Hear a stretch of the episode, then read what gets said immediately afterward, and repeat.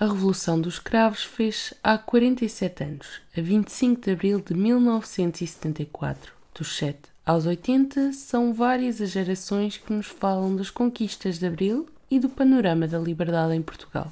Eu sou a Laura Costa. E eu sou a Mariana Serrano. Neste episódio contamos com as vozes dos filhos e netos da Revolução que vivem depois dos cravos. Ouvimos o Guilherme Carvalho. Essa liberdade tem que ser mantida e tem que ser respeitada como uma vitória que foi muito importante para todos e que não deve ser banalizada. A Margarida Mel. Acho que a partir de Abril começou a ver-se a mulher como um membro ativo da sociedade, como um membro que tem opiniões e um membro que trabalha ativamente para que a sociedade seja aquilo que ela é. A Patrícia Malhado. Nós ouvimos as histórias dos nossos avós e dos nossos pais, não quero um dia ter que estar a passar novamente pelo que eles passaram. A Mariana Aguiar. Eu desde pequena conheço falar sobre o 25 de Abril. A Leonor Fernandes. O que eu sei a certo é que foi uma revolução do povo a favor da liberdade. O Gonçalo Ferreira. A liberdade é quando tens de fazer o que quisermos, ler o que quisermos, falar do que quisermos e também ouvir músicas do que quisermos e pensar no que quisermos. Tudo okay. o que quiser. A Joana Simões. As pessoas não podiam ir a um café e falar normalmente, e, e, acho que nós agora às vezes nem pensamos nisso, é uma coisa tão natural. A Silvia Lopes. Na altura nós, fizemos, nós tivemos o orgulho de fazer uma revolução sem tiros e sem, e sem luta, não é? Foi a revolução dos, dos cravos, que eu acho que é das coisas mais belas que pode haver. E a Mariana Teles? Bem, olha, eu provavelmente estaria lixada porque eu não tenho tento na língua. Ai, desculpa, não sei se posso dizer este tipo de palavras. Desde que a Revolução se deu com cravos, a censura deixou-nos e passámos a ter direito a expressar-nos. Margarida Mel, de 21 anos, sabe que é fundamental distinguir aquilo que é a liberdade daquilo que esta devia ser. Eu acho que aquilo que deve ser liberdade é um direito inerente ao, ao existir-se, ao ser-se pessoa. E é um direito que tem de contemplar a esfera de todas as pessoas. Mas acho que a partir do momento em que a liberdade é ameaçada, a nossa concepção de liberdade acaba por mudar um bocadinho. Hoje em dia é mais uma conquista do que propriamente algo que nós temos gratuitamente. Até porque temos todo um passado segundo o qual nós tivemos que lutar por isso. Portanto, a liberdade não é propriamente algo que tínhamos inerentemente na nossa esfera. Como todos os direitos conquistados, também a alforria se perde. Guilherme Carvalho, de 27 anos, acredita que com os tempos também se mudou a ação hoje em dia talvez tenha desvirtuado um bocadinho esse sentido e, e estamos a chegar se calhar a um ponto mais perto de, daquela eh, liberdade pessoal que tem menos em conta a liberdade dos outros. Portanto, se calhar estamos numa, numa altura muito individualista, não, não que seja um problema de agora, mas é um problema que tem vindo a ser eh, criado. Se calhar fruto de, do, do, do sistema dominante que temos hoje em dia, há muito esta, esta individualidade acima de, de uma visão mais, mais conjunta e, e, de um projeto social que inclua todos e não seja só a tentativa da procura de, de uma vitória pessoal. Mas o que é a liberdade? Joana Simões, de 18 anos, responde. Eu acho que, pronto, liberdade lá está, é poder dizermos o que, o que pensamos sem ter medo de quem nos está a ouvir e do que é que os outros vão dizer. Acho que, acho que isso é o essencial. Poder fazer a nossa vida descansados. Os artistas, no sentido das músicas, dos os escritores, a escrever livros, tem, tinham sempre que ter um cuidado extra, mas a censura acabava sempre por, por cortar grande parte do que, do que eles escreviam, do que eles diziam, do que eles cantavam. Cortaram as asas ao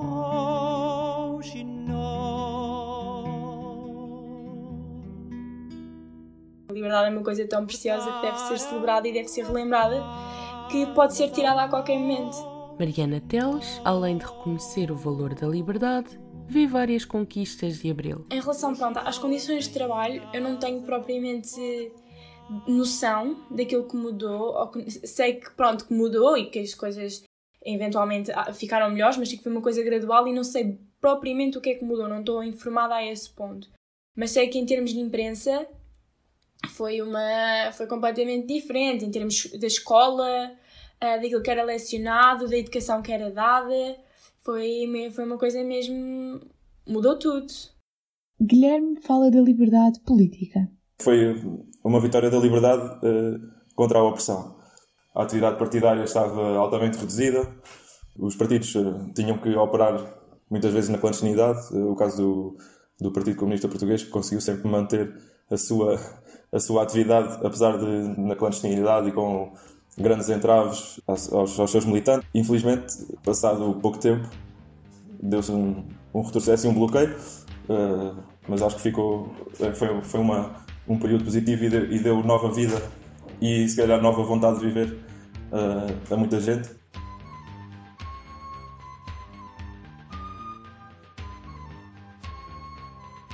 Outra conquista que parece-me que é muito importante, até porque ainda hoje é relevante e atualmente está a ser particularmente atacada, é a Constituição da República Portuguesa, que de certa forma veio proteger uh, um povo que foi massacrado durante tantos anos na ditadura fascista e que lhes deu algumas garantias de, de proteção, neste caso inscritas uh, na lei.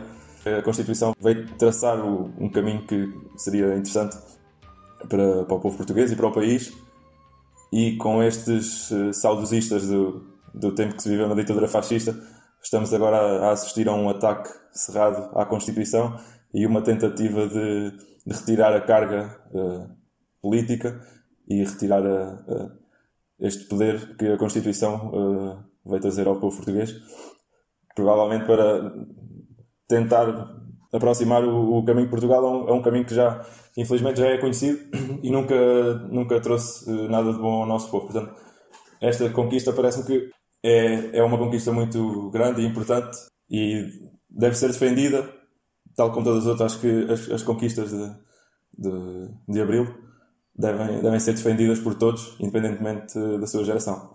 Os antepassados de Sílvia não a deixaram ficar indiferente ao saudosismo. Agora, uma, uma nuvem negra a pairar sobre as nossas cabeças, que se calhar sempre esteve dentro do coração das pessoas e as pessoas não nos deixavam sair.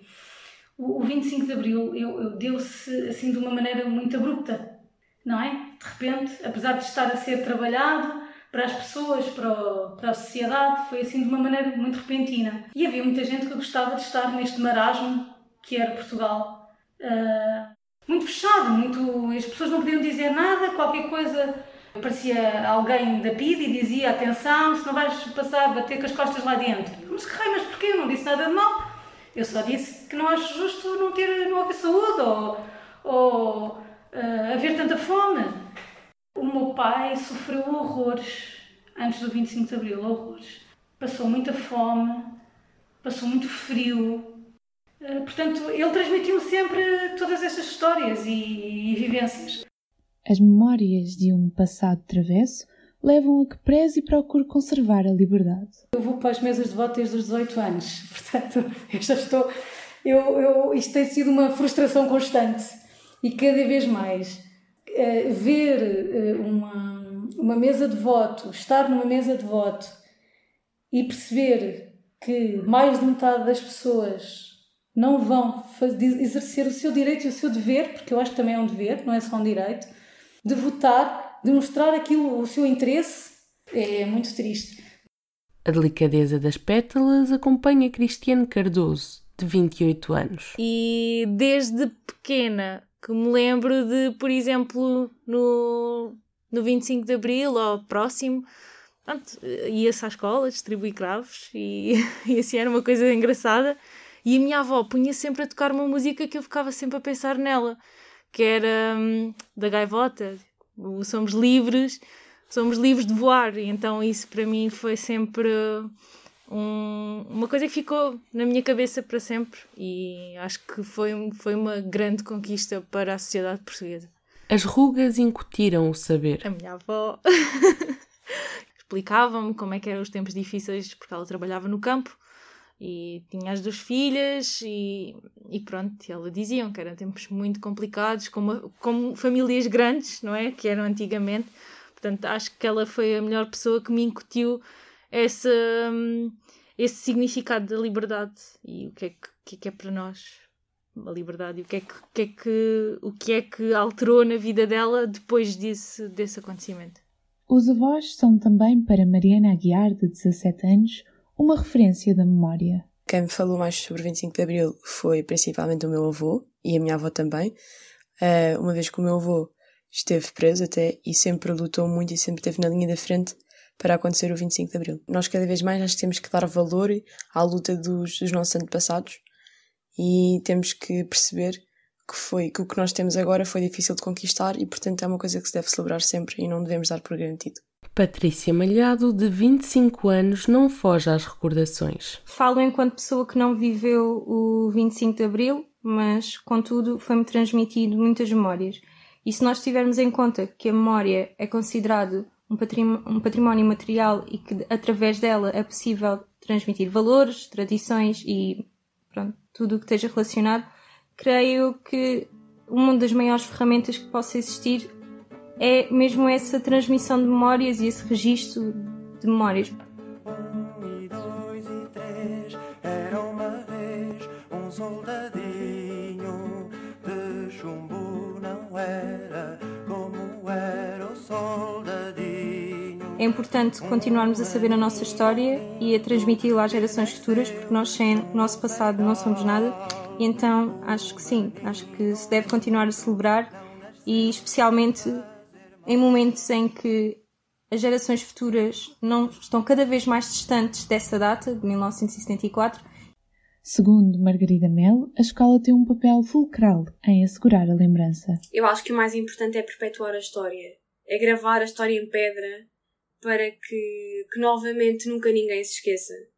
As pessoas deviam conversar sobre isso e os pais deviam ensinar aos filhos. Acho que é importante passar reportagens na televisão sobre aqueles que foram os heróis de Abril Uh, acho que é importante assinalar esta data nas escolas, porque eu acho que a Revolução de Abril é uma revolução que não tem cor, nem espectro político. Acho que é uma revolução de um povo e foi a expressão de um povo uh, que estava sujeito a um regime. Portanto, quanto mais se combater essa ignorância, mais facilmente será manter viva a memória de Abril. A educação é essencial para que não se volte aos tempos em que o silêncio era lei. Nós sabemos hoje que é muito mais fácil manipular um povo que é pouco ou nada instruído do que um povo que tem, que tem bases históricas, que tem conhecimentos de, das demais áreas uh, da vida social e, portanto, quanto mais uma pessoa for instruída, em princípio, quanto mais ela souber sobre aquilo que a rodeia sobre ela própria, acho que é mais difícil conseguir que essa pessoa apoie uh, extremos políticos e esse tipo de ideias, nomeadamente o fascismo. Mariana Aguiar vê a emergência dos extremismos na sua geração mas acho que alguns dos jovens que são mais desinformados uh, tomam um bocadinho a liberdade por garantida, porque nunca não estão a par da luta que foi e de, dos sacrifícios que, que alguns fizeram para podermos ter esta liberdade e não têm muita, muita noção das coisas que, que fazem ou dizem ou que defendem. Os anos passam e Margarida nota a memória coletiva a perder-se. Eu acho que Abril já foi há muito tempo e ao mesmo tempo é um, é um evento relativamente recente, mas acho que foi há tempo suficiente para as pessoas começarem a esquecer de tudo aquilo que foi feito e tudo aquilo que foi passado uh, a propósito da, da Revolução e do pré-Revolução. Hoje em dia as pessoas já começam a ter discursos do género ah, se calhar Salazar não era assim tão mau, ou do género a ditadura teve aspectos negativos, mas também teve muitos positivos e desses ninguém fala. Para os mais esquecidos, relembra o facto de não ser tudo preto no branco e de poder ter havido alguns míseros pontos positivos, acho que nunca são capazes esses de fazer sombra àquilo que foi toda a parte negativa, tudo aquilo, tudo aquilo que era um povo pouco instruído, mal alimentado, sujeito a repressões, sujeito a, a um regime que lhes foi imposto e não propriamente escolhido. Acho que hoje em dia é muito mais fácil não nos lembrarmos daquilo que foi a luta pela, pela liberdade do que propriamente perceber aquilo que temos de fazer para a manter. Para a Mariana Aguiar, um presente sem a revolução seria marcado pelo silêncio. Eu acho que eu ia viver mal, claramente, porque não ia ter liberdade, não ia ser livre, principalmente liberdade de expressão, ia ser censurada por, pelo que penso e pelo que escrevo e íamos viver todos, íamos ser todos carneirinhos e não íamos não íamos ter uma sociedade harmoniosa, que para mim eu acho que é o mais importante. Se calhar se vivesse nessa altura, se calhar lutaria mais pelos direitos das mulheres, mas como também não sei, mas eu se calhar não, como nunca tinha estado habituada a esse, nunca tive habituada, nunca, nunca tinha estado habituada às, às mulheres terem outro papel, se calhar não acharia estranho e provavelmente seria um bocadinho oprimida mas, mas não me oporia. No Faz de Conta, Gonçalo Ferreira, de 7 anos, imagina uma vida sem cravos. Era chata porque o rei mau dos maus, aliás, presidente, estava só a mandar e nós não podíamos falar do que quiséssemos, pensar no que quiséssemos, ler livros que quiséssemos e também não podíamos ouvir músicas que quiséssemos, isso tudo. Um pouco mais velha, Leonor Fernandes, de 12 anos, sabe pelo que lhe contaram que a sua vida seria diferente. Então, se o 25 de Abril não tivesse acontecido, eu acho que seria um bocadinho triste, porque provavelmente que a minha idade já, já não estaria não estaria a estudar e sim a trabalhar uh, e não teria os mesmos direitos. Joana Simões sabe que os seus objetivos estariam mais distantes. Acho que o que, o que eu sonho para a minha vida, se calhar não sonharia. Se calhar não, não ia querer, não ia poder pensar um dia vou ser jornalista. Ou não podia pensar um dia vou ser jogadora profissional de voleibol. E acho que no 25 de Abril isso era muito difícil, muito difícil mesmo, especialmente sendo mulher. E sendo mulher, agradeço imenso que, que o 25 de Abril tenha acontecido. Apesar da liberdade conquistada, ainda há mudanças a fazer. Acho que às vezes pode haver certo, certos ideais que ainda deviam mudar e certas leis que ainda podem ser feitas e que podem, podem mudar, mas eu acho que é passo a passo. As coisas vão mudando e o tempo vai acabar por, por chegar e, e o que falta mudar há de mudar. Eles não sabem que o sonho é uma constante da vida. Esta reportagem foi feita por Alfredo Cipriano, Filipe Torres, Flávia Gomes, Francisco Palma, Inês Malhado, Joana Fialho, João Pedro Moraes, Laura Costa, Margarida Alves, Margarida Jesus, Mariana Serrano, Marta Engenheiro, Mário Costa, Pedro Batista e Raquel Aguiar. O design é de Ana Costa. Como este ribeiro em serenos sobressaltos. Eles não sabem nem sonham que o sonho comanda a vida e que sempre que um homem sonha